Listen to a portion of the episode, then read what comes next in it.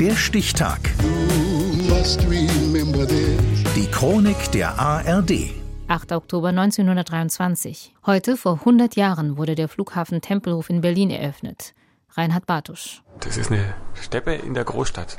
Wenn man sich dorthin sitzt zum Grillen, hat man einen unglaublich weiten Blick. Und das finde ich einmalig, das kenne ich aus anderen Großstädten nicht. Und nicht allen Berlinern gefällt das, als 2008 für den Flughafen Berlin-Tempelhof das letzte Stündlein schlägt. Dem einstigen Weltflughafen und Symbol für den Durchhaltewillen des Westens während der Berliner Blockade im Kalten Krieg 1948-49. 22 Uhr, Berlin-Tempelhof. In einer Stunde wird das erste Zeitungspapier, das über die Luftbrücke kam, durch die riesigen Rotationsmaschinen laufen. Das Tempelhofer Feld ist an der Schwelle zum 20. Jahrhundert ein Exerzierplatz.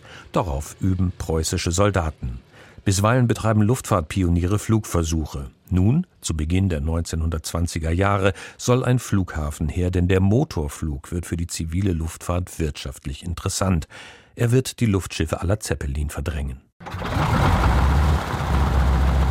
Zu Beginn des Flugbetriebs am 8. Oktober 1923 ist Tempelhof noch ein Provisorium, doch der Flughafen wächst in rasantem Tempo und wird Geburtsort der Deutsche Lufthansa AG.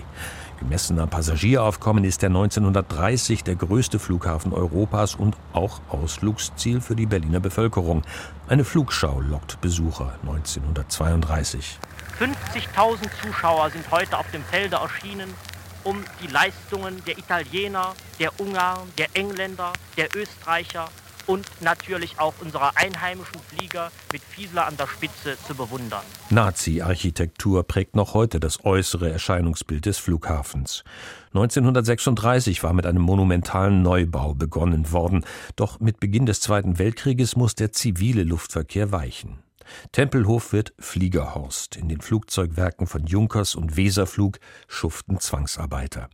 Nach Kriegsende wird Tempelhof zunächst Standort der US-Streitkräfte.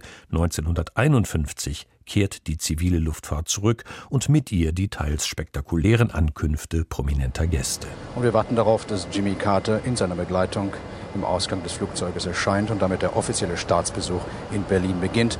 Es ist uns eine hohe Ehre, dass Sie, Kaiserliche Majestät und Kaiserin Farah, auch die deutsche Hauptstadt besuchen. Die Berliner freuen sich darauf. Thank you for coming. Good afternoon.